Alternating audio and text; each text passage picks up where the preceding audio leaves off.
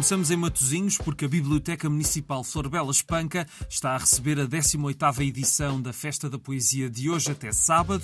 Traz conversas, exposições, workshops e performances, com ideias também para os mais novos e com muitos convidados especiais, como Carlos T, Manel Cruz e muitos outros. Para já, há exposições para ver, a programação até dia 7 é para as escolas, depois na sexta e sábado é que há ideias para todas as idades. A programação está em cm-matosinhos.pt. Oh, happy day.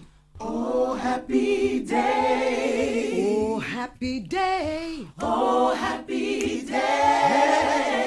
Hoje às nove em Lisboa, o Centro Cultural de Belém recebe um grupo que já esteve várias vezes no nosso país na última década, o fabuloso Harlem Gospel Choir, e para este regresso o grupo de gospel mais famoso do mundo traz um novo espetáculo de Natal para toda a família, com temas emblemáticos do gospel e também canções celebrizadas pela voz de Whitney Houston. Já há poucos bilhetes, se precisam de uma ideia para hoje à noite, assim quase de última hora, fica a dica. E em Coimbra, amanhã, o Museu Nacional Machado de Castro vai ter um colóquio das 10 às 6 sobre a recepção do modernismo em Portugal, rupturas e continuidades. É um tema muito interessante e é uma oportunidade para ficar a conhecer os percursos artísticos dos protagonistas da primeira geração modernista em Portugal, onde se incluem Amadeu de Sousa Cardoso e Almada Negreiros. A participação é gratuita e vale sempre a pena visitar o Museu Machado de Castro, aberto de terça a domingo, das 10 às 6. O programa completo do colóquio está nas redes sociais Museu Nacional de Machado de Castro, tudo junto.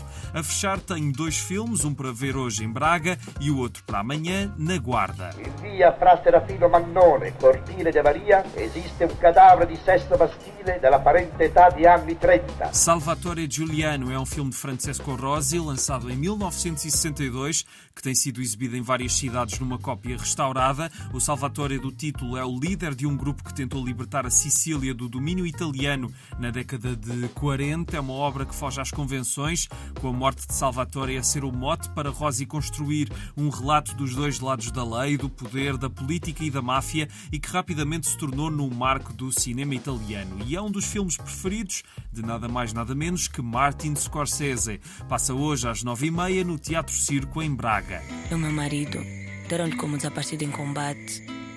Estou à procura dele já há um ano.